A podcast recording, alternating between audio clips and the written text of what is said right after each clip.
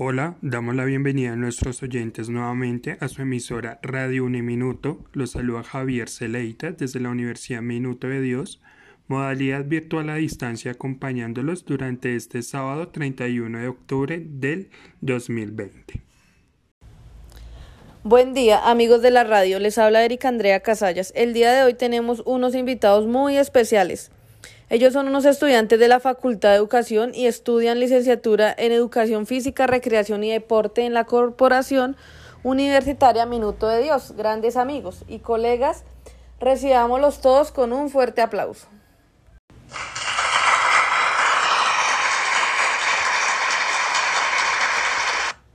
Bueno muchachos, ahora para entrar en contexto, ¿qué están haciendo en su tiempo libre en este momento?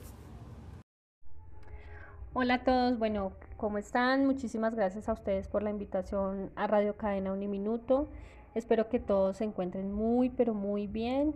Me presento, mi nombre es Denis Lorena Bustos y pues actualmente digamos que en mi tiempo libre hago algunas lecturas enfocadas al fútbol y sobre el fútbol, ya que digamos eh, en uno de los escenarios donde actualmente estoy realizando mis prácticas se requiere de por lo menos digámoslo, como conocimientos y destrezas básicas sobre el fútbol. Entonces esto como que me obligó, entre comillas, a investigar y pues a indagar más sobre el tema. Eh, sin duda alguna, pues ha sido una gran experiencia, ya que he tenido un progreso asertivo en cada clase que dirijo. Eh, pues a comparación de la primera a la actual, pues ya me desenvuelvo muchísimo mejor y pues los chicos me han transmitido esa alegría y como satisfacción en cada clase. Hola a todos, ¿cómo están? Eh, muchas gracias por la invitación a todos a la cadena de radio Uniminuto. Me presento, mi nombre es Cristian Andrés. Eh, bueno, eh, respondiendo a la pregunta que me hicieron, que es ¿Qué estoy haciendo en mi tiempo libre? Bueno, les comento.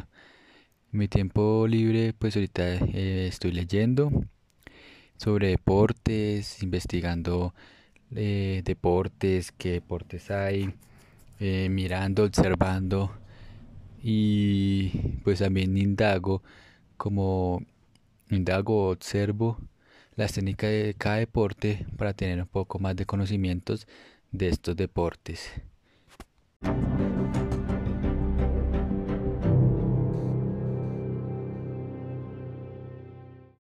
Bueno, entrando en materia, realizamos la primera pregunta a nuestros invitados. ¿Por qué estudiaron educación física, recreación y deporte? Bueno, pues eh, esa es una pregunta realmente muy reflexiva. Digamos que en mi caso particular desde muy pequeña me ha apasionado por el deporte. Eh, cuando estaba en el colegio siempre me llamó mucho la atención todo lo que tenía que ver pues con la educación física y pues sin duda alguna pues era una de mis materias favoritas. En la actualidad sigue, sigue siendo una de mis pasiones, se sigue sintiendo esa misma pasión. También digamos que en mí nace la necesidad de cada día adquirir nuevos conocimientos y pues aprendizajes del mismo. También considero que la educación física, la recreación y el deporte trasciende en muchas vías de, digamos que de manera positiva Creo que todo aquel que se interese por lo que ofrece la educación física, sin duda alguna mejora y, eh, por decirlo así, fortalece su vida. yo creo que en todos los aspectos, personal, profesional y laboral. Eh, ya sea una persona deportista, aficionada, que le interese la teoría, eh, en nuestro caso como licenciados, o como investigador, bueno, etcétera, en cualquier de, los aspectos que reúne la educación física. Gracias Javier. Y bueno, eh, respondiendo a tu pregunta del por qué estoy estudiando educación física, recreación y deporte. Bueno, la verdad es una pregunta difícil, pero pues lo que yo pienso y, o por qué estoy estudiando educación física es porque me gusta poder eh, transmitir un poco de, los conocimientos que he adquirido durante el transcurso de ese momento a los niños o deportistas, jóvenes, eh, pues eh, decidí en 11 que estudiaría esta carrera ya que me gusta mucho y fue también gracias a un profesor el cual enseñaba de una manera distinta unos deportes. Entonces pues me llamó mucho la atención y quise estudiar esta carrera. También pues me gustaría poder transmitir eh, diferentes conocimientos de las técnicas, eh, ya sea en fútbol, mm, voleibol, natación, eh, tenis, algunos de estos deportes, las técnicas que se requieren para que ellos puedan mejorar y puedan ser grandes deportistas en un futuro si es el caso. así que pues estudié esta carrera por para poder transmitir un poco de los conocimientos, fortalecer un poco las enseñanzas para los estudiantes, niños o jóvenes eh, durante su niñez y adolescencia. Así que, pues esto es lo que, eh, esa es la razón por la cual estudié esta carrera y la cual me siento eh, muy orgulloso em, y poder seguir avanzando y mejorando, adquiriendo más conocimientos para poder transmitirlos a cada persona en la cual está compartiendo conmigo.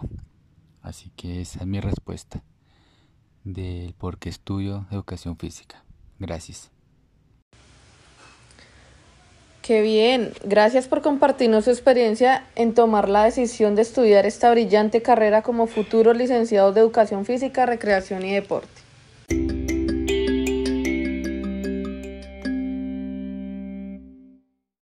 Bueno, y sin más rodeos, el tema de hoy es el siguiente. Hablaremos un poco de las categorías de análisis dentro de la práctica pedagógica.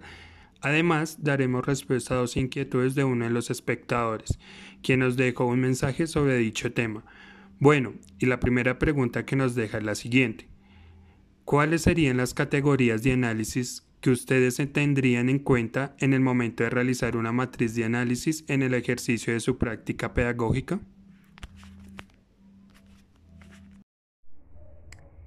Bueno, según la experiencia que he tenido hasta el momento, pues eh, considero que las principales categorías que tendría en cuenta serían, en primera instancia, la característica de la población.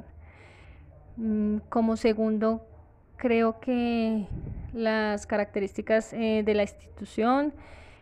Eh, otra puede ser las estrategias que se utilizan durante el proceso en cuanto a enseñanza-aprendizaje, otra puede ser, digamos, el tema de la matriz, digamos, DOFA, que se utiliza bastante y es muy efectiva, que encierra todo lo que puede ser las debilidades, las oportunidades, las fortalezas y las amenazas que se presentan pues dentro de una práctica profesional.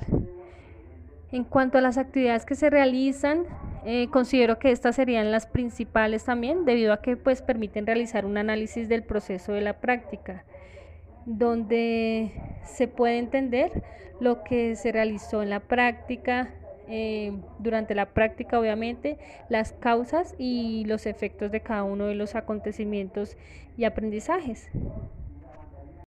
Gracias Javier y Andrea. Bueno, para mí la matriz es una manera de desmenuzar un tema y orientarlo según se requiere saber. Eh, las cuales yo utilizaría y, las cuales me parecen pertinentes son algunas o les voy a nombrar algunas que tengo.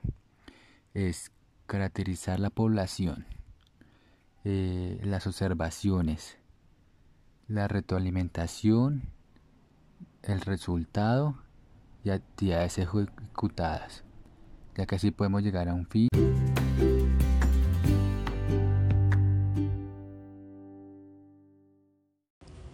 Bueno, muchachos, muchísimas gracias por participar en la radio. La siguiente pregunta es, ¿qué aspectos son fundamentales dentro de la construcción de una matriz de análisis? Bueno, en cuanto a los aspectos fundamentales dentro de la construcción de una matriz de análisis, considero que, digamos, uno de los aspectos fundamentales es tener contacto directo con la población y haber realizado la práctica de una manera consciente, ¿sí? Eh, cada uno sabe cómo hace y de qué manera ejecuta y realiza su, pues, su trabajo. Esto permite que cuando se realice la matriz de análisis, pues se pueda hacer una caracterización de la población, de la institución, bueno, lo que ya había mencionado anteriormente. Además, se debe plasmar información relevante y los aprendizajes que se adquirieron eh, durante el proceso.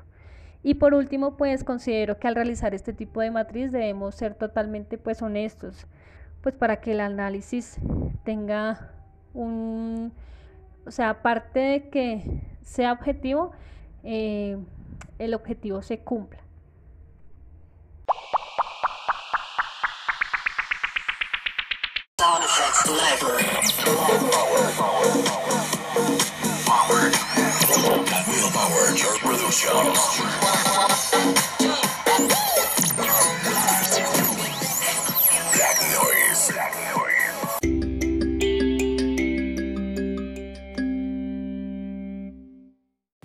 Bienvenidos nuevamente después de este corte comercial. Y bueno, con esta gran intervención podemos dar como reflexión que conocer la importancia de una matriz de análisis y su funcionalidad nos permite llevar a cabo grandes investigaciones. También tener a la mano información, toma de muestras y obtener resultados. Como lo han dicho nuestros invitados, la matriz de análisis nos permite dar a conocer los procesos que se deben llevar a cabo dentro del proceso de práctica. Para ello es importante establecer estos tres criterios para el cumplimiento del mismo. Organizar la información, analizar la información y análisis de resultados. Esto nos permite generar nuevos conocimientos teóricos, prácticos dentro del proceso de sistematización, pues no solo permite empezar a actuar de acuerdo a lo aprendido, sino que a su vez permite afianzar los conocimientos y se transmite logrando generar impacto en las comunidades en las que se intervienen.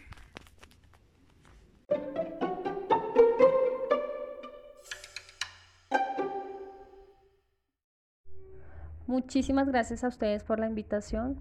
Fue muy agradable contarles mi experiencia y pues puntualmente sobre las características que envuelven mm, las matrices de análisis. Muchas gracias y bendiciones para todos. Bueno, gracias Andrea y a, y a Javier por la invitación que nos hicieron el día de hoy. Gracias por escucharnos y nos hablamos en una próxima ocasión. Gracias. Agradecemos a nuestros invitados por su tiempo y compartir sus conocimientos referente al tema matrices de análisis, además a nuestros oyentes por estar siempre en sintonía con nosotros. Bueno, muchísimas gracias a nuestros oyentes y los esperamos en sintonía con nuestros próximos programas. Una vez más les habla Erika Andrea Casallas. Muchísimas gracias.